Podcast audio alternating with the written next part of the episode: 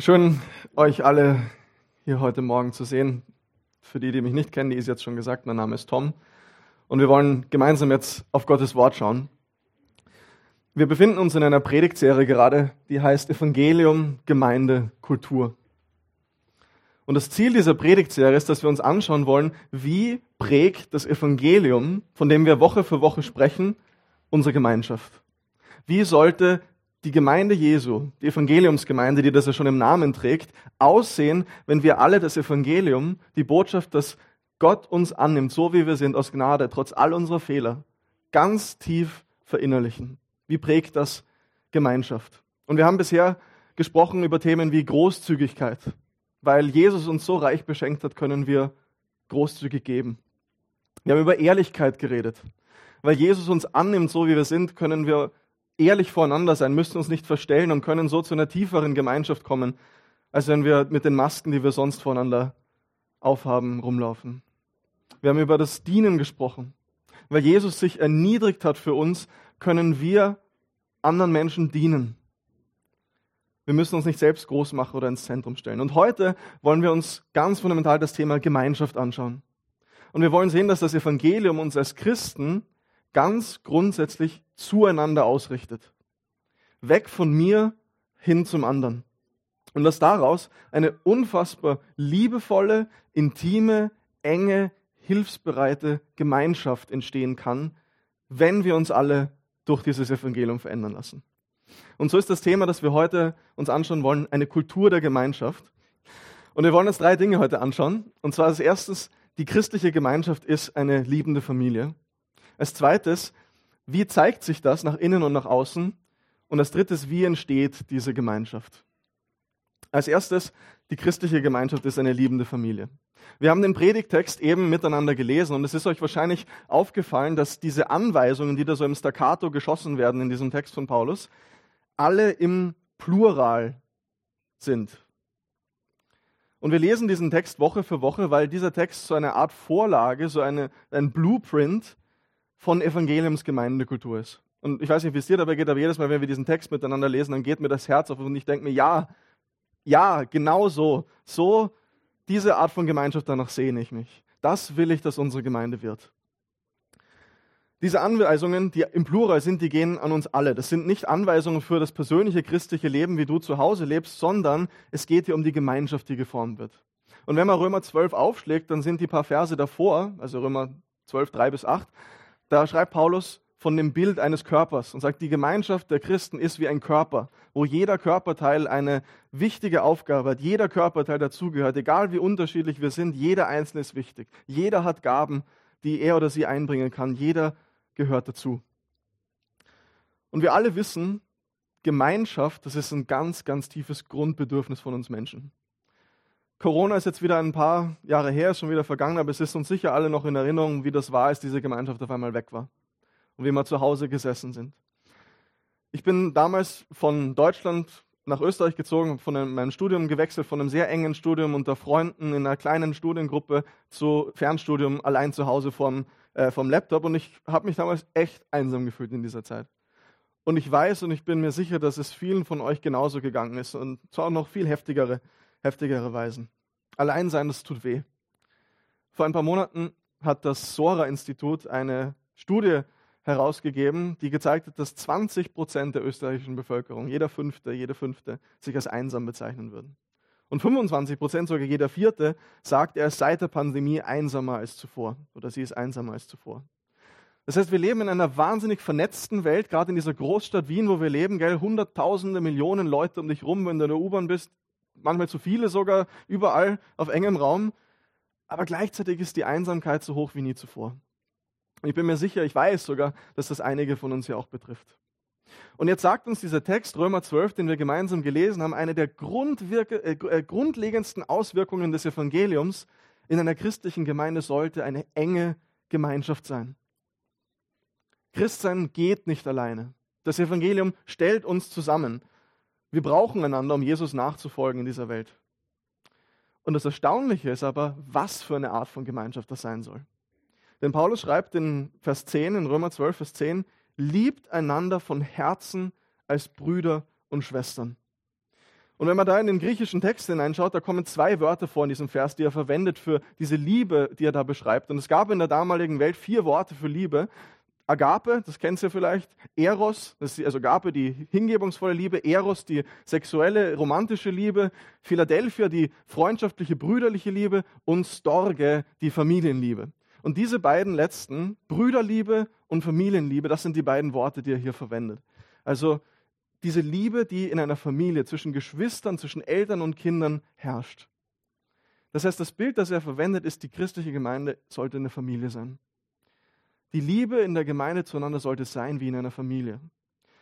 Und das ist so ganz grundlegende, unfassbare Realität von Gemeinde, so wie Jesus es sich gedacht hat.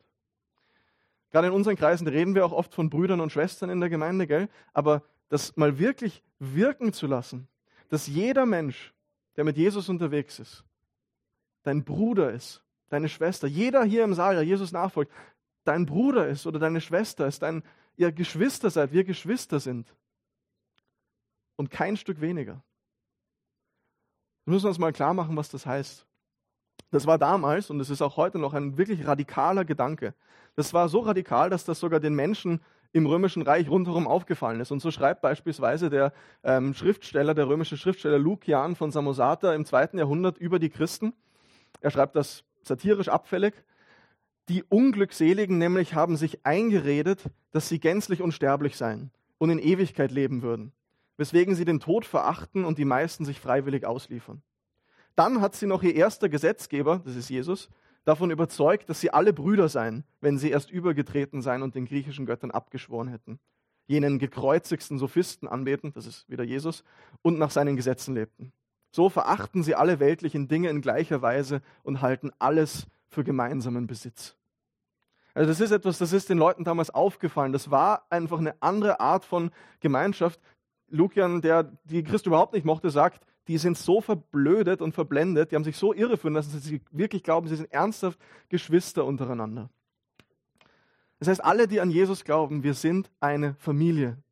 Die Evangeliumsgemeinde, wenn wir das ernst nehmen, sollte eine Familie sein. Eine Familie voll Liebe zueinander. Was bedeutet das? Warum ist das wichtig? Und wie zeigt sich diese Familiengemeinschaft nach innen und nach außen? Familie unterscheidet sich von allen anderen Formen von Gemeinschaft auf unterschiedlichste Arten und da kann man sich ja ganz viele verschiedene nennen. Mir sind jetzt zwei grundlegende eingefallen. Das erste ist, man sucht sie sich nicht aus. Gell, ihr kennt sicher den Satz, Freunde kann man sich aussuchen, Familie nicht. Überall in deinem Leben suchst du dir die Menschen aus, mit denen du Zeit verbringst. Die Freunde, die du, mit denen du Zeit verbringst, die jetzt sagen wir mal, wenn du in der Arbeit bist, dann die, mit denen du später noch ein Bier trinken gehst oder was auch immer. Wir suchen uns die Leute aus, mit denen wir Zeit verbringen wollen, aber nicht in einer Familie. Familie wird einem gegeben und du wirst hineingeboren und du kannst nicht wirklich was dagegen machen. Und das passt so wunderbar für Gemeinde, denn wir als Gemeinde, wir sind ja zusammengewürfelt aus unterschiedlichsten Hintergründen, mit unterschiedlichsten Interessen, mit unterschiedlichsten Persönlichkeiten, aus unterschiedlichsten sozialen Schichten, aus unterschiedlichen Ethnien, was auch immer. Und ziemlich sicher hättest du dir ganz viele der Leute, die hier im Saal sitzen, nicht ausgesucht, wenn es darum gehen würde, eine Gemeinschaft nach deinem Geschmack zusammenzustellen. Aber das ist genau der Punkt. Denn mit diesen Menschen hier, die du dir nicht ausgesucht hast, die Jesus nachfolgen, verbindet dich etwas, das tiefer geht als alle anderen Bande, die du mit Menschen hast, aus deiner eigenen Schicht, aus deiner eigenen Ethnie, mit den geteilten Interessen, was auch immer, die Jesus nicht kennen. Forscher haben gezeigt, dass gemeinsame Erlebnisse oder geteilte Erfahrungen Menschen ganz, ganz eng zusammenschweißen. Und je intensiver diese gemeinsamen geteilten Erfahrungen waren, diese Erlebnisse waren, desto tiefer wird die Gemeinschaft unter diesen Menschen. Zum Beispiel, weiß ich, was dir da so einfällt dazu, wenn du denkst an was für Gemeinschaften du in deinem Leben als besonders eng erfahren hast, aber es kann eine intensive Urlaubszeit sein oder eine Zeit, die man im Fahrstuhl miteinander festgesteckt hat oder was auch immer. Wir Christen, wir teilen die Erfahrung, mit Jesus gestorben und zu neuem Leben auferstanden zu sein. Wir sind gemeinsam unterwegs als Pilger durch diese Welt hindurch in die kommende Welt, als Brüder und Schwestern. Ist das nicht was, was uns unfassbar zusammenschweißen sollte? Gerade dort, wo wir eben Unterschiede haben und aus anderen Kontexten kommen, wie das in einer Familie so ist. Wir gehören zusammen. Und das Zweite, was Familie unterscheidet von allen anderen Formen von Gemeinschaften, ist, dass Familienmitglieder ihre Leben miteinander teilen. Was meine ich damit? Überall sonst in deinem Leben, in den, wo du Teil einer Gemeinschaft bist, da teilst du oft einzelne Elemente deines Lebens miteinander. Zum Beispiel gehst du, um ein Hobby oder ein Interesse zu teilen, in einen Verein oder einen Club. Und dann verbindet dich mit diesen Menschen dort die Freude am Schachspielen oder am Vögel beobachten oder am Kegeln oder was auch immer. Aber wenn jemand dann in deinem Kegelverein zu dir kommt und sagt, hey, die Art und Weise, wie du dein Geld ausgibst, das finde ich nicht gut. Oder, hey, ich glaube, derjenige, diejenige, den du datest, das ist nicht gut für dich. Wie würdest du dann reagieren? Du würdest wahrscheinlich sagen, Alter, was geht dich das an? Aber Gemeinde ist kein Club. Gemeinde ist kein Verein, sie ist eine Familie. Und das erzeugt eine ganz andere Form von Gemeinschaft. Denn wenn wir Gemeinde als so einen Verein betrachten würden, dann treffen wir uns am Sonntag wegen unserem gemeinsamen Interesse an Jesus. Wir feiern Gottesdienst miteinander und dann fahren wir alle wieder heim. Gemeinde ist aber kein Verein. Sie ist eine Familie. Und in einer Familie teilen wir unsere ganzen Leben miteinander.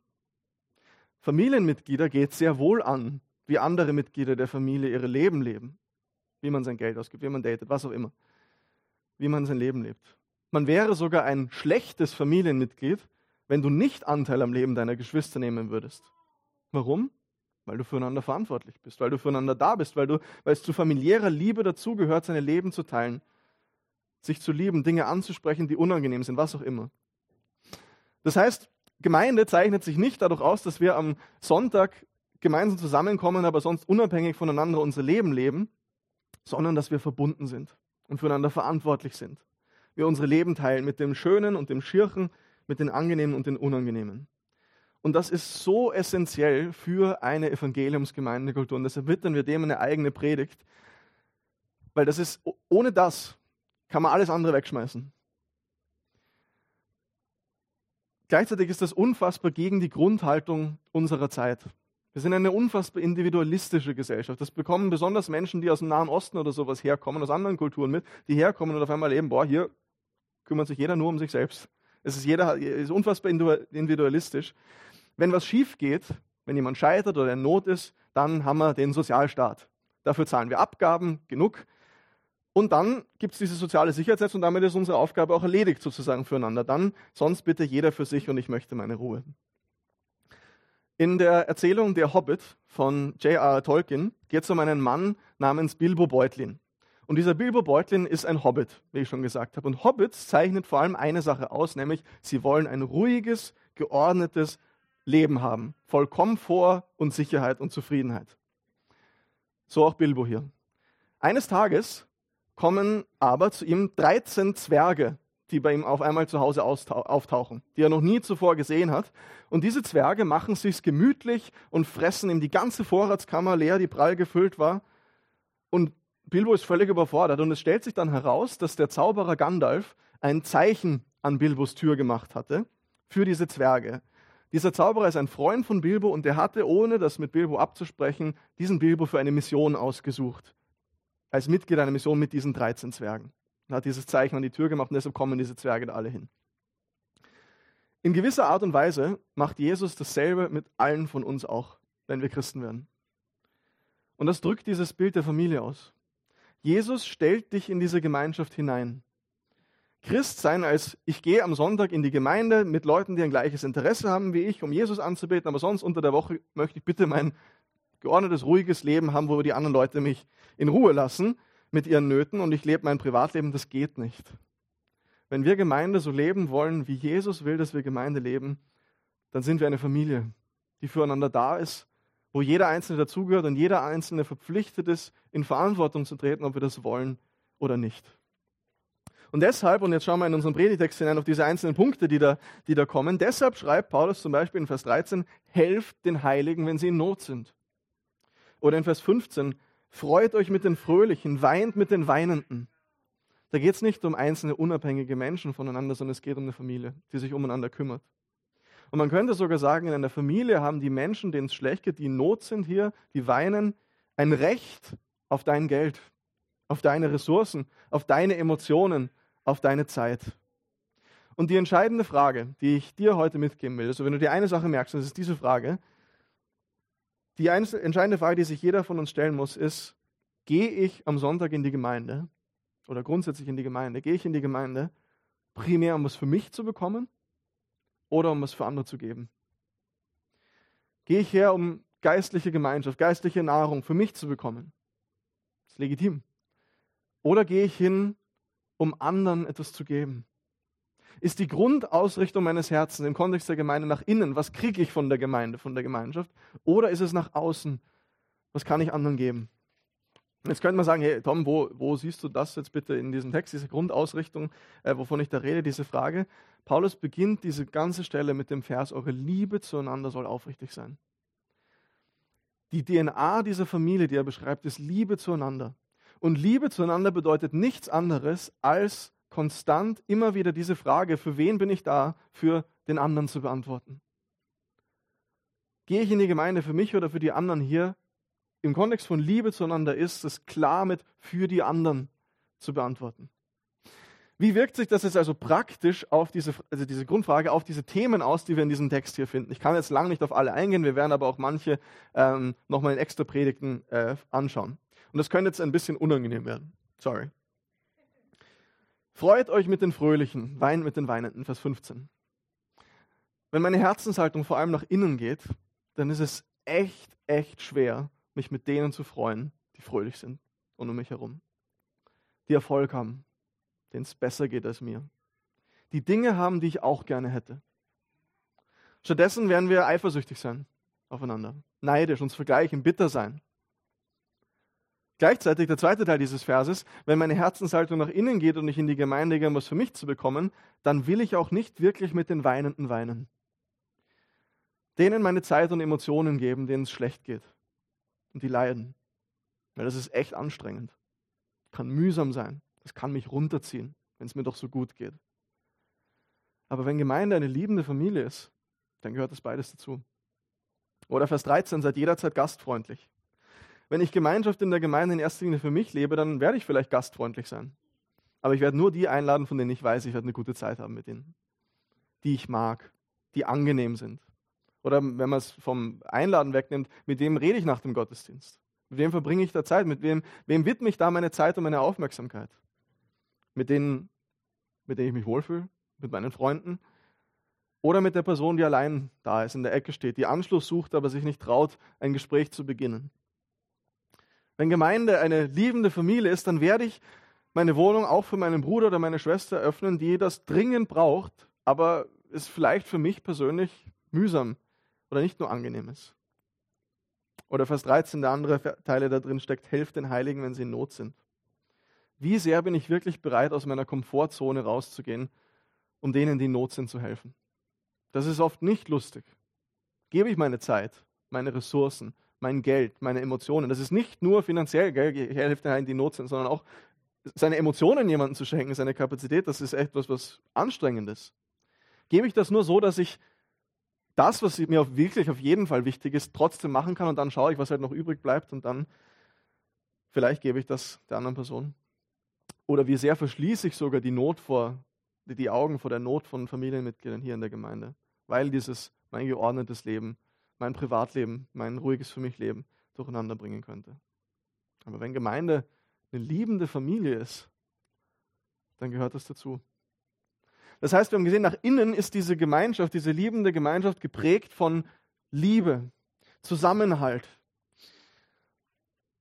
Was die Gemeinschaft, die Paulus hier beschreibt, diese christliche Liebesgemeinschaft aber auszeichnet, ist nicht unbedingt, dass innen nach innen Liebe und Zusammenhalt herrscht. Es gibt ganz, ganz viele Communities, wo so all denen, die innen sind, in der Community, starker Zusammenhalt ist und Liebe ist und man alles voneinander gibt.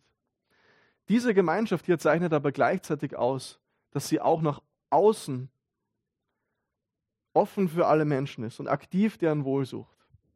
Das werde ich jetzt nur ganz kurz darauf eingehen, aber schaut mal, wie Paulus hier über die Menschen außerhalb der Gemeinde schreibt. Er sagt, segnet die Menschen, die euch verfolgen. Vergeltet Böses nicht mit Bösen. Habt anderen Menschen gegenüber nur Gutes im Sinn. Lebt mit allen Menschen in Frieden. Und wir müssen uns in Erinnerung rufen, dieser, die Zeit, als er das schreibt, der Kontext, in dem er das schreibt, ist eine Zeit von Verfolgung und Diskriminierung. Also diese Christen, diese Gemeinde, die erlebt damals im Römischen Reich Verfolgung, Ausgrenzung und Diskriminierung, so wie das heute in vielen anderen Ländern auch so ist. Aber Paulus sagt jetzt, anstatt dass ihr darauf reagiert und euch abkapselt voneinander, eine enge Gemeinschaft bildet, die füreinander da ist und euch von, dem, von diesem feindlichen Umfeld abkapselt, sollt ihr offen und einladend sein für die Menschen rundherum, die euch Böses wünschen. Ihr sollt euch um das Wohl bemühen, aktiv deren Gutes suchen, von denen, die Schlechtes mit euch im Sinn haben, die euch Leid antun wollen. In unserer pluralen Gesellschaft heutzutage, hier in Österreich, erleben wir keine solche Verfolgung der christliche Glaube ist hier nur eine Weltanschauung von vielen und die meisten Menschen interessiert das nicht wirklich, worüber wir reden. Umso wichtiger ist es, dass wir das vorleben, wie wir leben. Wenn wir wollen, dass Menschen das Wunderbare, was wir gefunden haben in Jesus, auch finden können und kennenlernen, dann müssen wir ihnen die Auswirkungen von diesem Evangelium vorleben. Das heißt, wenn wir nicht diese Art von Gemeinschaft leben, die anders ist und nach der wir uns alle sehnen, und das sehen wir gleich, die direkt aus dem Evangelium rauswächst, Warum sollte irgendwer auf das hören, was wir zu sagen haben über Jesus? Aber wenn wir Menschen sind, die dadurch auffallen, dass wir allen anderen Menschen dienen, die sich aktiv darum bemühen, ihnen Gutes zu tun, selbst wenn sie uns schaden wollen, wenn wir demütig und hilfsbereit sind, wenn wir unsere Wohnungen und Häuser öffnen für Menschen in Not, wenn unser Blick konstant weggeht von mir auf die Menschen um mich herum, das fällt auf. Gerade in so einer individualistischen Kultur. Stell dir mal vor, du hast da diesen Arbeitskollegen, mit dem du einfach gar nicht zurechtkommst, der unfassbar mühsam ist. Und du streitest dich mit ihm um eine Beförderung oder um Ressourcen, die halt da sind. Aber anstelle, dass du ihn oder sie schlecht redest oder deinen Vorteil suchst, versuchst irgendwelche Abzeigungen zu gehen, bemühst du dich aktiv danach, sein oder ihr Wohl zu suchen und dienst ihm. Oder stell dir vor, du hast diesen Nachbarn, der dir so unfassbar auf die Nerven geht, warum auch immer, der, mit dem du diesen Kleinkrieg hast und du fragst dich, hey, wie kann ich diesen Menschen einfach wirklich was Gutes tun? Ohne Hintergedanken. Das fällt auf. Oder wenn die Menschen in deinem Sportverein oder in deiner Krabbelgruppe wissen, hey, bei dir kann ich ehrlich sein, weil ich erlebe, dass du zu deinen Schwächen stehst und keine Fassaden aufhast. Evangelisation, Mission, Menschen für Jesus begeistern, ist unfassbar schwer in der Kultur, in der wir leben. Weil der Großteil der Leute sich nicht interessiert für diese Fragen. Aber dieser Evangeliumslebensstil, den wir miteinander hier einüben wollen, das wird auffallen. Okay, wir haben jetzt gesehen, ähm, dass, das, dass die christliche Gemeinde eine liebende Familie sein sollte. Wie sich das nach innen und nach außen zeigt, jetzt bleibt noch die Frage übrig, wie entsteht diese Familiengemeinschaft? Und dazu eine kurze Frage an euch. Welche von euren Familien oder welche Familien, die ihr kennt, entspricht diesem Ideal? Keine. Keine einzige. Es ist auch nicht eine christliche Gemeinde automatisch so, nur weil wir uns zum Gottesdienst treffen und Jesus nachfolgen. Gell? Ich bin mir sicher, hier in diesem Saal sitzen jetzt gerade Menschen, die die Gemeinschaft in unserer Gemeinde überhaupt nicht so erleben. Vielleicht überlegst du dir jeden Sonntag, ob du heute wirklich herkommen sollst, weil du nicht diese Erfahrung einer liebevollen Gemeinschaft machst hier. Vielleicht bist du einsam und ungesehen, mitten hier in der Gemeinde. Ich bin mir sicher, hier gibt es Menschen, die sich nach Gemeinschaft sehnen und sie suchen, aber sie nicht finden. Menschen, die Erfolg haben und denen es gut geht, aber die sich nicht trauen, das hier zu teilen, weil sie erfahren haben, dass man mit Eifersucht und Neid ihnen begegnet. Hier sitzen Menschen, die leiden und ungesehen sind in all dem. Die weinen, aber mit denen nicht geweint wird. Hier gibt es Streit untereinander. Es gibt Menschen, die Hilfe brauchen und sie nicht bekommen. Warum ist das so schwer? Warum sehen unsere Gemeinden und Familien nicht so aus? Und wie geht das dann, dass wir da hinkommen zu diesem Ideal, das Paulus hier beschreibt, dieser liebenden Familiengemeinschaft? Christliche, liebende Familiengemeinschaft in der Gemeinde entsteht nur dadurch, dass wir alle das Evangelium immer und immer mehr verinnerlichen, uns in unsere DNA übergeht. Wenn du in die Bibel schaust und die eine große Geschichte, die sie erzählt, anschaust, dann wirst du sehen, dass darin ganz, ganz viele Familien vorkommen. Familien einen ganz, ganz wichtigen Part in dieser Geschichte spielen. Und diese Familien sind ausnahmslos kaputt. Kein erschlägt Abel, ganz am Anfang in der Bibel. Der größere Bruder, den jüngeren Bruder. Ishmael und Isaac haben eine Rivalität untereinander, die dazu führt, dass der eine weggeschickt wird dann. Jakob betrügt Esau. Esau verfolgt Jakob. Lea und Rahel hassen sich. Jakob behandelt seine Söhne völlig ungleich und schaut dann passiv zu, wie diese sich gegenseitig bekriegen. Josef ist arrogant und verachtet seine Brüder. Das war nur mal das Buch Genesis jetzt. Das ist nur das erste Buch Mose gewesen jetzt. Wenn wir dann später schauen, die Geschichte von David, eine der wichtigsten Personen, auch komplett gebrochene Familie. Davids Sohn Absalom hasst seinen Vater und ver vertreibt ihn. Sein anderer Sohn Amnon vergewaltigt seine Halbschwester Tamar und wird dann von seinem Halbbruder ermordet. Die ganze Bibel ist voll von zerbrochenen und scheiternden Familien. Selbst das Gleichnis, mit dem wir diese Predigtserie begonnen haben, das bekannteste Gleichnis, das Jesus erzählt, die Geschichte vom verlorenen Sohn, wie sie nennen, handelt im Endeffekt von einem älteren Bruder, der seinen jüngeren Bruder unfassbar verachtet und der jüngere Sohn, der dann vielleicht sogar deswegen von zu Hause wegläuft. Und so sehen wir in diesen Geschichten, aber auch in unserer eigenen Erfahrung, das haben wir alle auf die eine oder andere Art schon ganz oft erlebt, dass menschliche Beziehungen, egal ob das jetzt Familie ist, ob das Partnerschaften sind, ob das Freundschaften sind, nicht nur schön sind und etwas sind, nach dem wir uns sehnen, sondern uns gleichzeitig auch unfassbar verletzen können. Und wir machen es alle mit unseren Partnern, Kindern, Freunden und äh, Familien nicht anders. Warum ist das so? Warum ist menschliche Gemeinschaft etwas, nach dem wir uns zutiefst sehnen? Ein Grundbedürfnis wie kaum ein anderes. Und warum erleben wir dann gleichzeitig letztendlich, wie alle diese menschliche Gemeinschaft letztendlich immer scheitert, uns das zu geben, wonach wir uns wirklich sehnen dabei? Nämlich ganz tief gekannt und geliebt zu sein. Tiefe, intime, bedingungslose, immerwährende, ehrliche Liebe. Der Grund dafür ist, weil alle unsere Herzen nach innen gerichtet sind, so wie wir das vorhin gesagt haben. Weil wir nicht in der Lage sind, so zu lieben, wie wir lieben sollen. Gell, Liebe, das haben wir gesagt, bedeutet, mein Leben als Grundeinstellung zum Wohl eines anderen Menschen zu leben. Ich stecke zurück und gebe mich hin. Und das können und wollen unsere Herzen in ihrer Grundeinstellung nicht. Das wissen wir alle, die in irgendeiner Art von Beziehung sind, wie selbstsüchtig unsere Herzen da oft sind und wir unseren eigenen Vorteil suchen. Und die Bibel sagt, der Grund, warum das so ist, warum wir das alle erleben, ist, weil wir Menschen uns abgewandt haben von der Quelle aller Liebe. Von der Liebesbeziehung zu Gott, für die wir eigentlich gemacht sind. Und so schauen unsere Gemeinden dann so aus, wie wir das eben besprochen haben. Deswegen ist es so schwer, uns mit denen zu freuen, denen es gut geht. Deshalb ist es so schwer, mit denen zu weinen, die leiden. Deshalb ist es so schwer, anderen in Not wirklich zu helfen und ihnen zu begegnen, weil es alles im Endeffekt es braucht, dass ich nicht zuerst an mich selber denke. Aber jetzt kommt Jesus in diese Welt und er kommt, so sagt der Hebräerbrief als unser Bruder, der uns nachgeht, Jesus tut genau das, was der ältere Sohn in diesem Gleichnis vom verlorenen Sohn hätte tun sollen. Nämlich dem jüngeren Sohn, der von zu Hause weggelaufen ist, das sind wir in diesem Bild, nachzurennen und ihn zurück nach Hause zu holen. Das tut Jesus. Er kommt in diese Welt und opfert sich hin, opfert sein Leben, damit du wieder mit hineingenommen werden kannst in diese göttliche Familie, in die perfekte Liebe des Vaters. Und er tut das mitten im Zerbruch aller Beziehungen. Denn er wird von seiner eigenen Familie abgelehnt. Er wird von seinem engsten Freunden verlassen, von einem seiner engsten Freunde aktiv verraten. Er wird zu Unrecht gekreuzigt und alle wenden sich von ihm ab. Aber dort, mitten im Zerbruch aller menschlichen Beziehungen, wo Jesus die größtmögliche Einsamkeit erlebt, niemand war je so einsam wie Jesus da am Kreuz, macht Gott das Wunder, dass er dir all deine Schuld vergibt. Und dir Gnade gibt und dich wieder in seine Familie hineinnimmt. Und dich zu seinem Kind macht, wie die Isis vorhin gesagt hat, das groß gewordene Kinder Gottes. Und diese Botschaft ist es, die uns verändert, die unsere Herzen verändert. Und deshalb, wenn wir in Römer 12 hineinschauen, dann beginnt Paulus diese ganzen Anweisungen, die er dann schreibt in Vers 1, Römer 12, 1 und Vers 3, mit Verweisen auf die Gnade und die Barmherzigkeit Gottes, die uns geschenkt ist. Er sagt, durch die Gnade, in Bezug auf die Barmherzigkeit Gottes, die uns geschenkt ist, sage ich euch das jetzt alles. Wie sieht diese Veränderung also praktisch aus? Wenn wir das Evangelium immer mehr verinnerlichen, dann sind wir in der Gemeinde und wir denken uns, boah, die Person da ist so mühsam. Sie ist so anstrengend. Die ist echt schwierig. Ich hätte sie mir nie ausgesucht für meinen Freundeskreis.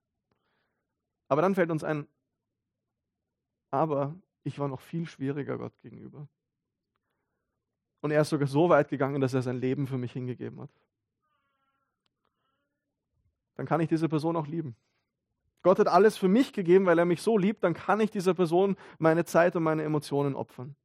Gott hat das Kostbarste, das er hatte, für mich geopfert und hat mich zu Erben seines Himmelreichs gemacht, dann kann ich auch mein Geld meinen Geschwistern geben, die in Not sind. Gott hat mich zu sich eingeladen, mich aktiv gesucht, mich zu sich nach Hause geholt, obwohl ich ihm nichts zu geben hatte. Dann kann ich, ihm, kann ich auch mein Haus öffnen für Menschen in der Gemeinde, die das brauchen. Und jetzt verstehen wir auch, warum Paulus hier in Vers 11 sagt, dass eine der Hauptaufgabe der christlichen Familie, der Gemeinde ist, dass wir uns gegenseitig helfen, dass wir nicht nachlassen in unserem Eifer. Es geht darum, dass wir uns gegenseitig helfen, konstant zu sehen, wie wunderbar wir beschenkt ist, wie unfassbar groß die Gnade Gottes ist, wie sehr er uns liebt und wie herrlich das Evangelium ist. Das ist der Motor von dieser Gemeinschaft, von dieser Evangeliumsgemeindekultur. Wie es die Kim in ihrem Lied, das wir gleich singen werden, so wunderbar geschrieben hat, wir helfen einander in Last und in Not. Wir feiern vereint deinen Sieg über den Tod. Das heißt, Gott gibt uns jetzt in diesem Text zusammenfassend ein wunderbares Bild für Gemeinde heute. Das sehen wir heute. Eine Familie voller Barmherzigkeit, voller Liebe, voll tiefer Gemeinschaft. Und das ist das, wonach wir uns alle sehnen. Wir sind von Gottes Familie zusammengesetzt. Und das bedeutet, dass wir aus unserer Komfortzone herausgefordert werden, dass wir unser Leben miteinander teilen, mehr als uns das manchmal lieb ist. Aber gleichzeitig hat das ein unfassbares Potenzial. Denn zum Beispiel bei Bilbo Beutlin hier war die Zeit, die er dann erlebt hat in der Gemeinschaft mit dieser Zwerge, als er dann herausgefordert wurde und sich auf dieses Abenteuer eingelassen hat, wo er davor gesagt hat, nie, lasst mich alle in Ruhe, die beste und intensivste Zeit seines Lebens. Und es ist so, dass er auch noch Jahrzehnte später darüber spricht und sich an dem festhält, an dieser Gemeinschaft. Wir alle wissen, dass Christsein in dieser Welt herausfordernd ist. Wir brauchen einander. Wir können auf lange Sicht nicht nahe an Gott sein ohne diese Gemeinschaft. Aber der Punkt ist, diese Familie, diese Gemeinschaft kann nur gesund sein und wird nicht zu einer toxischen Gemein Gemeinschaft, wenn wir uns alle durchs Evangelium verändern lassen. Und diese Frage, hey, warum gehe ich ähm, in die Gemeinde? Nicht, damit ich etwas kriege, sondern mit was kann ich anderen geben, beantworten. Diese Art von Familie ist das Salz der Erde, wie Jesus das sagt. Diese Gemeinschaft fällt auf. Denn sie lebt nicht für sich selbst, sondern sie trägt die Liebe Jesu in die Welt hinaus. Sie lebt für das Wohl der Stadt und das Wohl der Menschen, die darin leben. Und sie möchte nichts ähnlicher, als dass neue Familienmitglieder mit hineingenommen werden in diese Gemeinschaft. Lass uns beten. Vater, wir danken dir für dein Wort und dass wir von dir lernen können, wie Gemeinde sein soll. Herr, und du siehst, wie schwer das ist und wie sich so vieles von dem, was wir da hören, einfach, wo sich unsere Herzen sträuben dagegen. Und gleichzeitig ist da diese Sehnsucht, dass wir wissen, hey, diese Art von Gemeinschaft, das ist das, was wir wollen.